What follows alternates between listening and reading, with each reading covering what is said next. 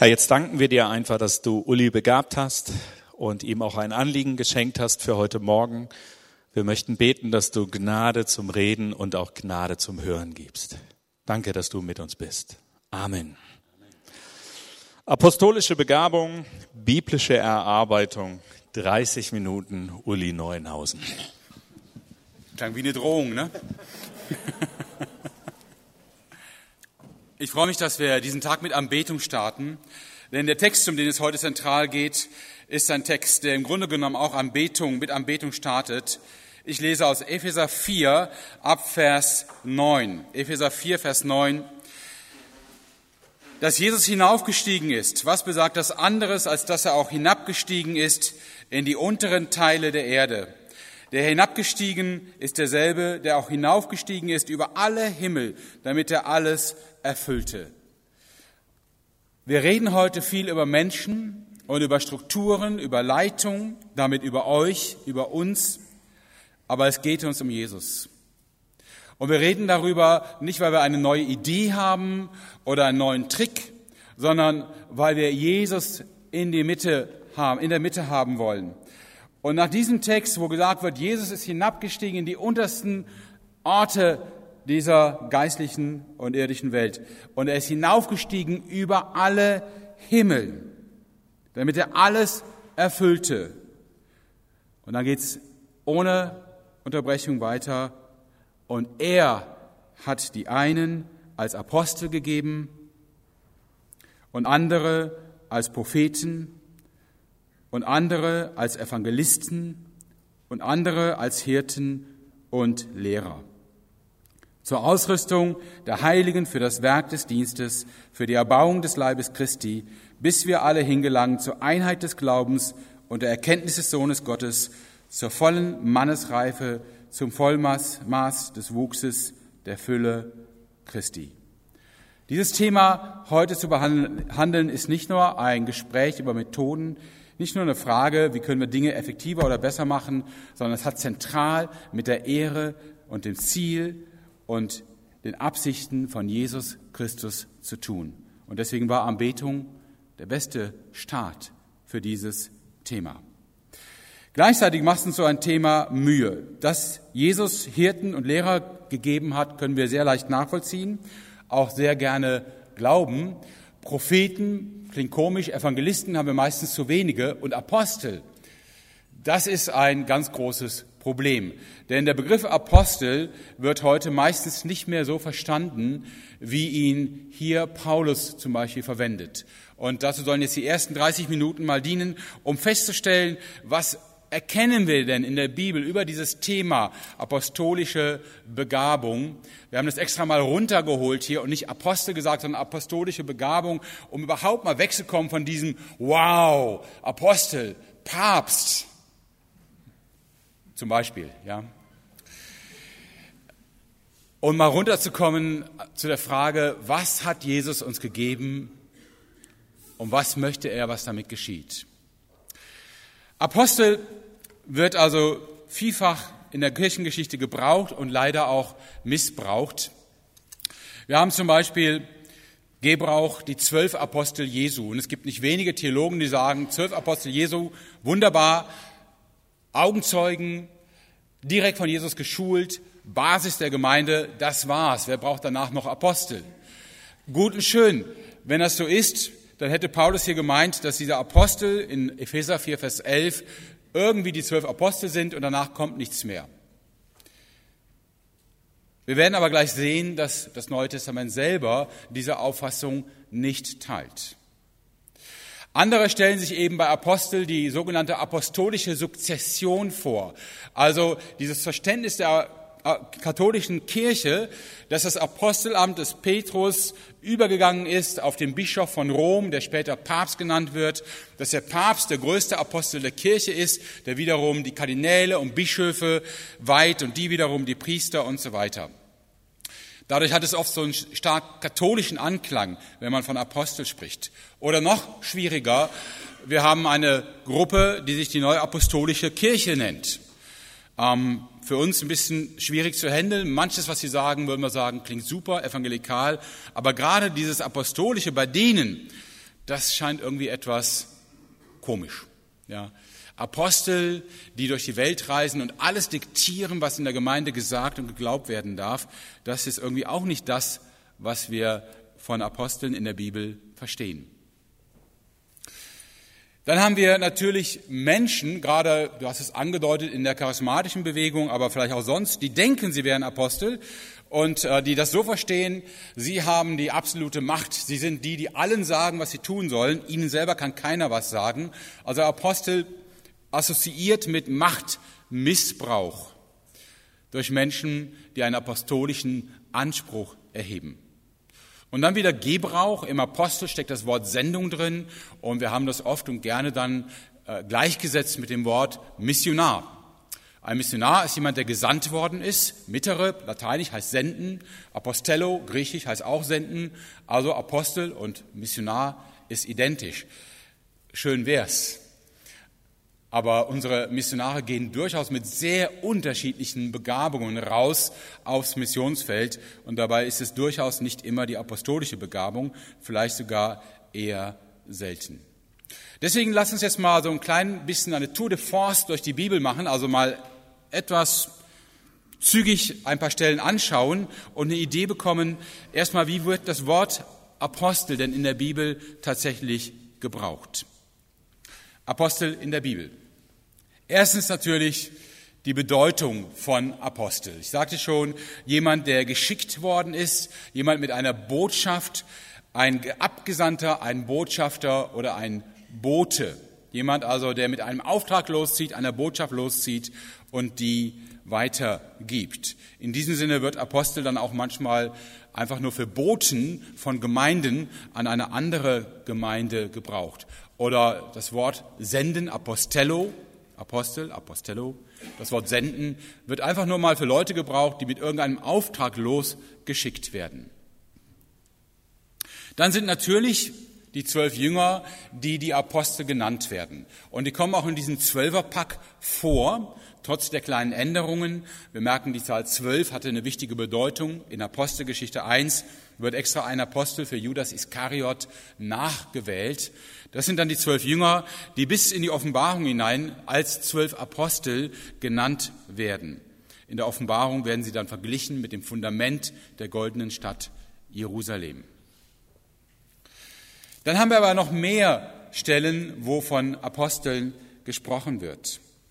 Zum Beispiel in Apostelgeschichte 14, Vers 14. Da heißt es, als aber die Apostel Barnabas und Paulus es hörten, zerrissen sie ihre Kleider, sprangen hinaus unter die Volksmenge etc.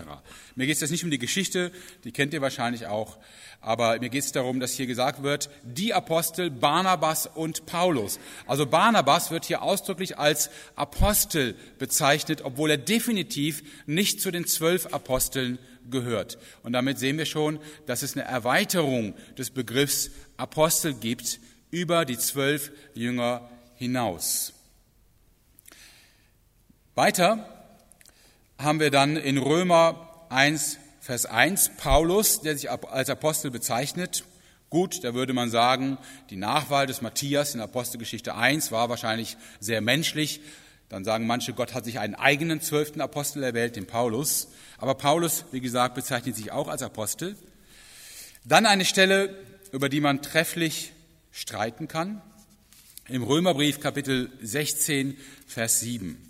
Ich habe mir extra noch mal einige Auslegungen angeguckt und den von mir hochgeschätzten sprachlichen Schlüssel von Heinrich von Siebenthal, einem Dozenten von der FDH, zu der Stelle in Römer 16, Vers 7, grüßt Andronikus, Andronikus und Junia, meine Verwandten und meine Mitgefangenen, die unter den Aposteln ausgezeichnet sind, die schon vor mir in Christus waren.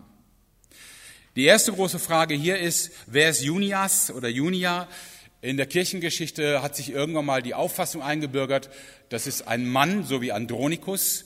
In der exegetischen Forschung jeder, je, je, Entschuldigung, in der exegetischen Forschung jedoch ist man sich einig, das kann nur ein Frauenname sein. Ein Männername ist hier nicht möglich. Die zweite Frage ist, sind dann Andronikus und Junia vielleicht ein Ehepaar? Sind sie einfach nur besonders geschätzt von den Aposteln, vielleicht als Gastgeber? Oder ist damit gemeint, dass sie Apostel sind? Ich kann jetzt nach dem, was ich exegetisch dazu gelesen habe, nur von Wahrscheinlichkeiten sprechen. Die sprachlich weitaus größere Wahrscheinlichkeit ist, dass Andronikos und Junia beide Apostel sind. Das ist das, was der Text eher nachlegt, nahelegt. Das bringt natürlich viele Fragen auf, äh, vor allen Dingen die Frage, wie kann eine Frau ein Apostel sein? Die müssen wir ja zum Glück gar nicht klären. Es geht ja um die Frage, wen Jesus beruft und einsetzt. Aber wenn ihr mal Frauen seht, wie meinetwegen Gladys Aylward in China, und andere Frauen in der Missionsgeschichte, die losziehen und eine Bewegung lostreten, in deren Zuge eine große Gemeinde in anderen Ländern entsteht, dann ist die Möglichkeit, dass eine Frau eine apostolische Begabung hat, zumindest in der Realität wirklich vorhanden. Was das für euch in eure Gemeinden bedeutet, klären wir heute nicht. Aber es gibt CDs vom Ältestenforum vom letzten Jahr. Vielleicht würden euch die helfen, das zu klären. Aber hier lassen wir das jetzt mal offen. Wichtig war mir nur, der Begriff Apostel wird erweitert und hier sogar auf eine Frau und wahrscheinlich ihren Ehemann.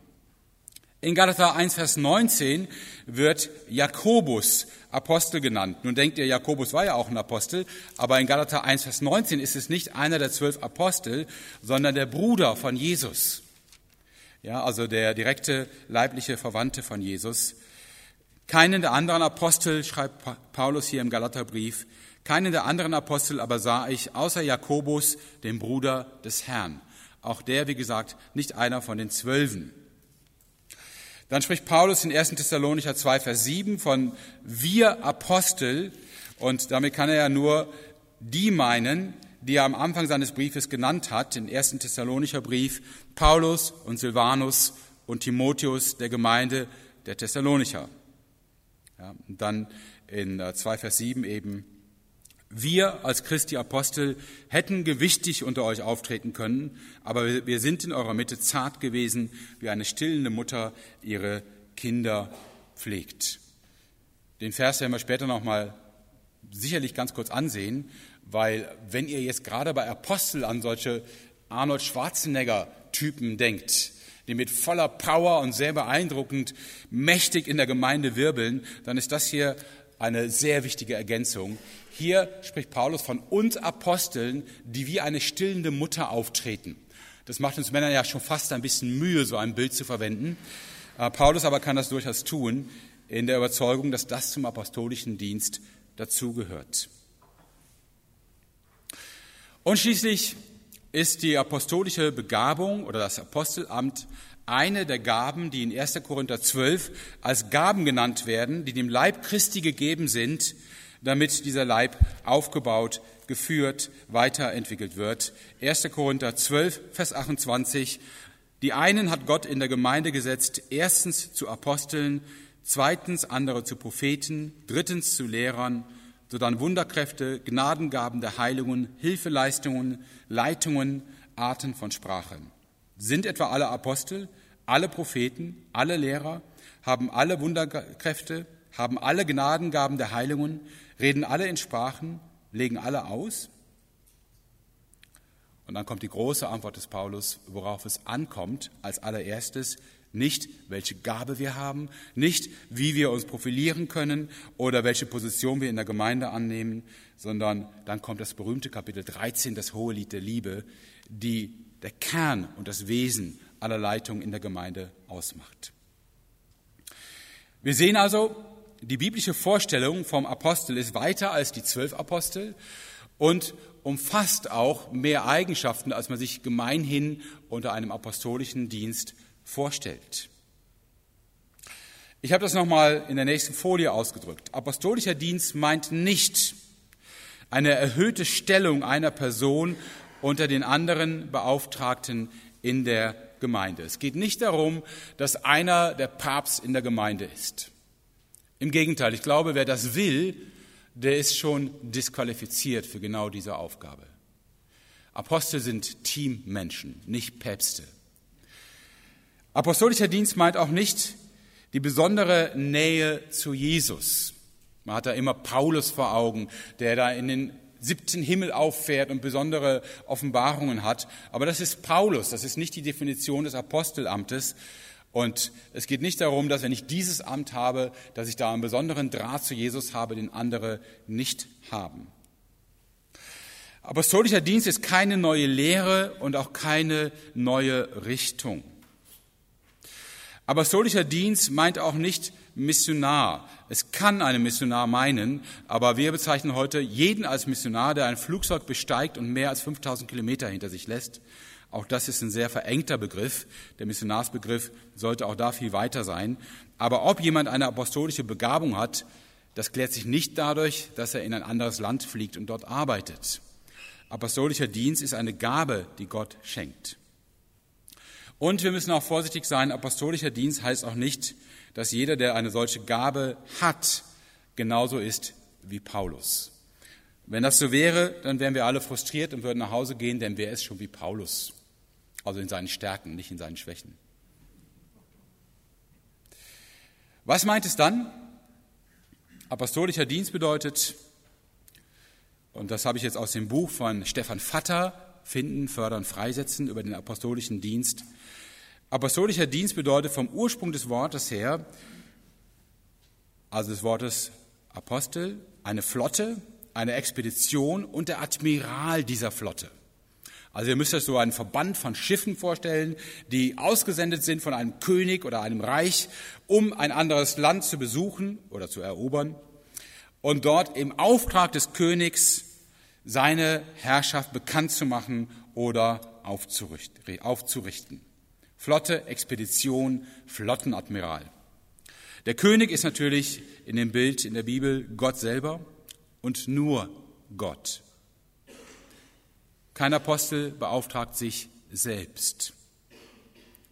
Und auch eine Gemeinde kann nicht einfach bestimmen, du bist jetzt mal jemand mit einem apostolischen Dienst. Dich brauchen wir da, jetzt reiß dich zusammen, jetzt mach das. Das geht nicht. Christus, haben wir am Anfang gelesen, gibt diese Gabe. Der König ist Gott und nur Gott. Durch den Heiligen Geist werden Menschen in einen neuen apostolischen Auftrag geführt, wie wir es zum Beispiel in Apostelgeschichte 13, Vers 1 haben, als die Gemeinde in Antiochien betet und fastet, um auf Gott zu hören und zu verstehen, was er möchte. Und die Antwort, die sie bekommen, ist dann vom Heiligen Geist, sondert mir nun Barnabas und Saulus zu dem Werk aus, zu dem ich sie berufen habe. Der Auftrag eines Apostels ist Gemeinden gründen, Gemeinden fördern, Evangelium verbreiten. Ein Apostel ist visionär, überregional und denkt strategisch. Auf diese Eigenschaften werden wir später nochmal kommen, aber hier schon mal angedeutet. Visionär, überregional und er denkt strategisch. Bei Paulus kann man das wunderbar feststellen, auch wieder im Römer 16 ein gutes Beispiel dafür, aber auch in seinem gesamten Dienst. Römer 16 sagt er in Vers 20, 21 und 24, halt, da ist ein Fehler. 15, äh, Vers Genau, nicht 16. 15, Vers 20, 21 und 24. So aber setze ich meine Ehre darein, das Evangelium zu predigen, nicht da, wo Christus genannt worden ist, damit ich nicht auf eines anderen Grund baue, sondern wie geschrieben steht, denen nicht von ihm verkündigt wurde, die sollen sehen und die nicht gehört haben, sollen verstehen. Paulus hat eine klare Strategie, Evangelium will ich dort verkündigen, wo es noch nicht gesagt worden ist. Eine sehr einfache Strategie. Und der Brief an die Römer mit all den herrlichen dogmatischen Ausführungen hat aber auch den Sinn, in Vers 24 Römer 15, falls ich nach Spanien reise, denn ich hoffe auf der Durchreise euch zu sehen und von euch dorthin geleitet zu werden, wenn ich euch vorher etwas genossen habe. Also Paulus schreibt den Römerbrief auch, um die Römer darauf vorzubereiten, ich tauche demnächst auf und ich möchte dann gerne ein paar Begleiter aus der Gemeinde, um mit ihnen nach Spanien zu gehen und eben an einem Ort, der noch nie vom Evangelium gehört hat, Evangelium zu verkündigen. Strategie, Vision, Ziele. Paulus drängt nach vorne. Er hat ein Bewusstsein für das, was Jesus will. Evangelium bis an die Enden der Erde. Damals war Spanien eines der Enden der Erde. Evangelium bis an die Enden der Erde. Er schreibt, er bereitet das vor. Und er sagt der Gemeinde schon, ich mache das nicht alleine, ihr werdet dabei sein. Überlegt das schon mal, wer mit mir unterwegs sein wird. Ah, ich komme da vorbei und dann könnt ihr Leute mit mir schicken. Herrliches Selbstbewusstsein, davon hätte ich manchmal gerne mehr. Aber eben ein Visionär, ein Stratege, der weiß, was er will, der weiß, wie er beauftragt worden ist.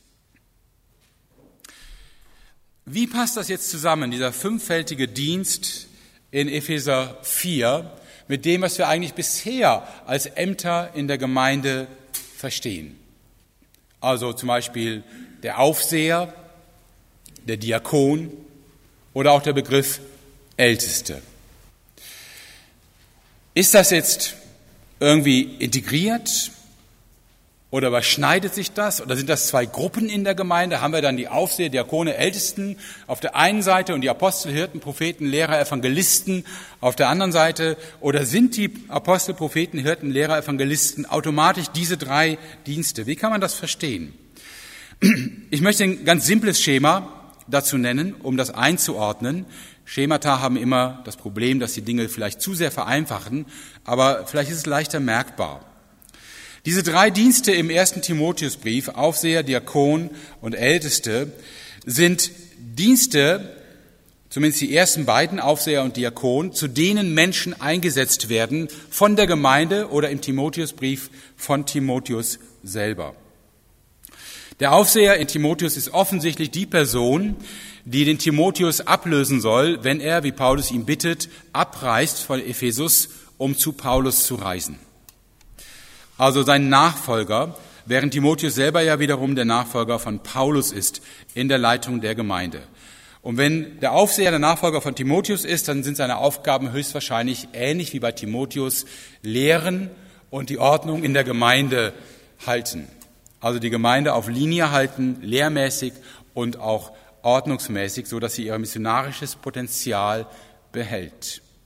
Die Diakone wiederum, das wissen wir aus der Apostelgeschichte, sind die, die eine solche Leitung als Aufseher entlasten, die also nicht nur diakonische Dienste tun, wie sich um Arme kümmern oder Finanzen organisieren, sondern durchaus auch lehren. Stephanus, der Diakon in der Apostelgeschichte, ist auch Lehrer aber die vor allen Dingen die Leitung entlasten, um diese Ordnungs- und Lehraufgaben wahrnehmen zu können. Älteste, der Begriff, der parallel auftaucht in 1. Timotheus, ist vor allen Dingen ein soziologischer Begriff und er bezeichnet die Schlüsselpersonen, die den meisten Einfluss in der Gemeinde haben, durch ihr Alter und durch ihre soziale Stellung. Wie verhalten sich nun die Apostel dazu oder die anderen Begabungen? Apostel, Propheten, Hirten, Lehrer, Evangelisten können Teil dieser Struktur sein, müssen es aber nicht. Ihre Aufgabe ist von Gott verliehen und nicht durch eine Institution. Sie werden nicht gewählt. Epheser 4 sagt, Christus gibt diese Gaben. Und 1. Korinther 12 sagt, es sind Gnadengaben durch den Heiligen Geist, die gegeben werden und nicht gewählt werden. Das heißt, das sind Gaben, die man in der Gemeinde entdecken lernt, wo man die Augen aufmachen muss und die Ohren offen nach oben zu Gott hin und auch zu den Menschen, um zu sehen, was hat Christus uns gegeben, wo sind diese Gaben in der Gemeinde. Sie sind nicht automatisch in der Leitung, sie müssen vielleicht noch nicht mal in der Leitung sein, aber sie kooperieren natürlich eng mit der Leitung und sie sind wichtig als Ergänzung für die Leitung. Und die Leitung hat die Aufgabe, diese Gaben, die Christus geschenkt hat, zu entdecken, zu fördern und zum Segen der Gemeinde einzusetzen. Das ist Aufgabe und es ist Entlastung zugleich. Das bedeutet nämlich, wenn ihr jetzt vielleicht das Gefühl kriegt, alles schön und gut, was der Uli und die anderen hier sagen, aber wir haben das nicht, das bedeutet, es ist kein Problem. Wenn ihr als Leitungskreis sagt, ihr habt das nicht, wunderbar. Herzliche Einladung, zu einer Gebetsgemeinschaft. Liegt Gott in den Ohren und sagt, Gott, wenn du uns diese Gaben gibst, dann öffne bitte unsere Augen, dass wir sie sehen, dass wir sie wahrnehmen, dass wir die Menschen entdecken, die diese Gaben haben. Und wenn die nicht Teil der Ältestenschaft oder des Leitungsteams sind, kein Problem, darum geht's erstmal nicht. Die müssen nicht gewählt werden oder irgendwie institutionell eingesetzt werden. Erstmal muss man überhaupt entdecken, wo sind diese Menschen mit diesen Gaben und dann muss man mit ihnen reden, wie können wir das denn nutzbar machen, auf welcher Ebene. Ich werde später nochmal in einem zweiten Referat darauf kommen, warum es sinnvoll ist, dass man solche Leute nah an der Leitung oder sogar in der Leitung hat. Aber erstmal, wenn man als Leitung entdeckt, uns fehlt ein Teil dieses fünffältigen Dienstes, ist es nicht ein Grund zum Verzweifeln, sondern ein Grund, Gott zu sagen, bitte steh zu deinen Verheißungen. Jesus sagt ausdrücklich, dass wir wie Kinder zum Vater bitten sollen, weil Gott denen, die ihn darum bitten, den Heiligen Geist geben wird. Ja? Und wenn wir Gaben des Geistes, des Heiligen Geistes oder Gaben von Jesus, beides wird ja gesagt, wenn wir sie brauchen und wir bitten Gott darum, wird er uns keinen Stein und keine Schlange geben sondern er wird uns helfen, die Gaben zu entdecken. Er hat die einen als Apostel gegeben, andere als Propheten, andere als Evangelisten, andere als Hirten und Lehrer zur Ausrüstung der Heiligen, für das Werk des Dienstes, für die Erbauung des Leibes Christi, bis wir alle hingelangen zur Einheit des Glaubens und der Erkenntnis des Sohnes Gottes, zur vollen Mannesreife, zum Vollmaß des Wuchses der Fülle Christi. Es geht um alles, um den Dienst, um den Aufbau der Gemeinde, es geht um den Glauben, der gestärkt wird, es geht um die Erkenntnis von Jesus, es geht um Reife, es geht darum, Jesus ähnlich zu werden. Dafür sind die Gaben gegeben. Und deswegen bin ich überzeugt, können wir in keiner Weise darauf verzichten. Auch wenn uns das Thema jetzt erstmal vielleicht Mühe macht, praktisch gesehen. Aber, ich komme zurück zum Anfang, es geht um Jesus um seine Herrlichkeit, um seine Ehre, um seinen Willen. Wir haben gesungen, komm Herr, zeige dich, verherrliche dich, hilf uns Herr. Und das ist die Antwort. Er gibt die Gaben, damit die Gemeinde aufgebaut wird, so wie er das möchte. Also erstmal will ich mich entschuldigen für die Geschwindigkeit, in der ich das referiert habe. 30 äh, Minuten für einen Lehrer, das ist so normalerweise die Einleitung. Schon ein Prokrustesbett, in dem man sich eingezwängt fühlt. Ähm, aber wie Lehrer so sind, ich hatte das Gefühl, ich muss zumindest versuchen, so ungefähr das Thema und den Auftrag für dieses erste Referat zu umreißen. Trotzdem haben natürlich Stellen und Fragestellungen gefehlt. Ähm, ich habe jetzt mal zwei Fragen zusammengefasst aus dem, was ich hier gelesen habe, werde jetzt nicht alles mit beantworten können. Die eine Frage ist doch nochmal, nach den zwölf Aposteln und was kommt danach? Äh, kann man wirklich sagen, dass das quasi weitergeht? Zwölf Apostel und das Apostelamt oder die Apostelaufgabe oder die apostolische Begabung. Ich kann diese Fragestellung gut verstehen, weil ähm, wir eben diesen Konflikt haben, dass später in den Pastoralbriefen, Timotheus und Titusbriefe, dass er dort ähm, bei den Ämtern in der Gemeinde eben nicht von diesem fünffältigen Dienst her die Definition haben, sondern mehr von ihrer Funktion, in die sie eingesetzt werden, Aufseher und Diakone. Ähm, das ist nachvollziehbar. Das Zweite ist, dass Apostel eben häufig als Augenzeuge Jesu verstanden wird. Und definitiv gibt es heute keine Augenzeugen Jesu mehr, die noch leben. Also könnte es keine Apostel geben. Warum wir trotzdem davon sprechen, liegt eben an Texten wie Epheser 4 und auch 1. Korinther 12, nämlich an dem starken Eindruck, dass Jesus diese Begabung gibt, damit die Gemeinde aufgebaut wird. Ich weiß, dass in der Vorstellung ähm, der, der Theologen, mancher Theologen es so ist, die Apostel haben die Grundlage gelegt, diese Grundlage ist geschrieben in der Bibel und damit ist quasi das Amt erledigt. Wir haben ja die Bibel als Ersatz für die ersten Apostel das Fundament. Ich würde auch mit euch hundertprozentig übereingehen und sagen, okay, dann ist das so wunderbar. Wenn ich unsere Gemeinden wahrnehmen würde als dynamisch wachsend, missionarisch bis an die Enden der Erde, erfolgreich darin, das Evangelium überall aufzurichten, in der Nachfolge Jesu aufgebaut, reif und so weiter. Aber gerade weil da ja Defizite sind, kommen wir ja zu diesem Thema zusammen und überlegen, hat das vielleicht auch damit zu tun, dass wir manche Gaben, die Christus uns gibt, nicht entdecken. Und dann sehe ich auf der anderen Seite Menschen, von denen ich denke, ja, das sind Leute mit Vision, mit Strategie, die scheinen so eine Dynamik zu haben. Und ich sehe, wie diese Menschen in der Gemeinde brutal vor die Wand fahren, weil das den Menschen dann, der Gemeinde dann zu bedrängend ist oder zu dominant oder zu viel auf einmal und man will erstmal Ruhe reinbringen, den Frieden nicht stören und so weiter. Und ich habe das Gefühl, dass manche Gemeinden, eure natürlich nicht, aber dass manche Gemeinden ausgerechnet die mit einer apostolischen Begabung am liebsten draußen hätten oder sie zwingen, still zu sein. Das sind meine beiden Eindrücke, von denen her ich sage, lass uns das Thema ernst nehmen. Es gibt die zwölf Apostel, die haben tatsächlich eine besondere Funktion, auch eine besondere Ausweisung von Macht. Das war auch eine Frage. Müssen Apostel sich nicht durch Zeichen und Wunder ausweisen? Ja, das haben die zwölf Apostel getan, definitiv. Aber ich glaube, es geht auch darüber hinaus. Wir wissen von Barnabas jetzt nicht, was er groß als Ausweis getan hat, außer eben, dass er mit Paulus unterwegs war. Wir wissen es natürlich auch von vielen anderen Aposteln nicht genau, was passiert ist. Aber wir wissen, dass sie alle in Bewegung waren und Bewegungen ausgelöst haben. Und ich glaube, wir brauchen auch diese Begabung heute.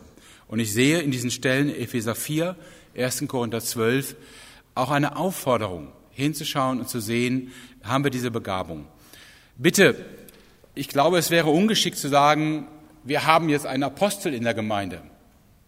Deswegen haben wir selber, wir haben lange darüber gesprochen und gesagt, wir möchten, wenn überhaupt, über einen apostolischen Dienst sprechen. Und wenn der Name auch schlecht ist, dann packt ihn ganz weg, meinetwegen. Es geht doch nicht um Worte hier. Aber es geht um Menschen, die die Fähigkeit zur Strategie, Vision nach vorne gehen haben, die andere Teams ermutigen können, die den Horizont öffnen. Und es geht darum, dass diese Menschen in der Gemeinde ihre Gaben auch einbringen. Und nicht aus lauter Frust sagen, na dann gründe ich eben Unternehmen. Die zweite Frage war auf meine vielleicht etwas leichtsinnig kurze Bemerkung mit den Aufsehern, Diakonen und Ältesten. Das hat natürlich etwas Verwirrung ausgelöst. Jetzt würde ich es gern zurücknehmen, aber es ist zu spät. Ähm, es ist so, die beiden Qualifikationslisten im ersten Timotheusbrief werden immer von uns gesagt, äh, 1. Timotheus 3, Qualifikation eines Ältesten. Das ist aber nicht das Wort, das da steht. Bitte lest den Text. Da steht Qualifikation eines Aufsehers. Episkopos und nicht Presbyteros, was das Wort für Ältester wäre. Das sind aber jetzt exegetische Kleinigkeiten, da brauchen wir jetzt hier nicht drum zu streiten. Deswegen habe ich das differenziert und gesagt, Ältester, wie der, das Wort schon andeutet, hat was mit der Schlüsselstellung eines Menschen in der Gemeinde zu tun. Das sind Schlüsselleute in der Gemeinde. Deswegen sagt Paulus dazu Timotheus, es gibt Älteste, die gut vorstehen, denen sollst du ein kleines Gehalt zahlen, doppelte Ehre heißt das auf Griechisch. Und das heißt, es gibt andere, die das nicht tun. Es gibt Älteste, die lehren und es gibt andere, die es nicht tun. Aber Älteste sind die Leute, die in der Gemeinde Einfluss haben. Ja? Und aus diesen Ältesten soll Timotheus sich einen Aufseher holen, der seine Aufgabe weiterführt, wenn er weg ist. Das ist zumindest mein exegetisches Verständnis. Alles andere würde ich vorschlagen, diskutieren wir in der Pause bei Kaffee und vielleicht auch Kuchen.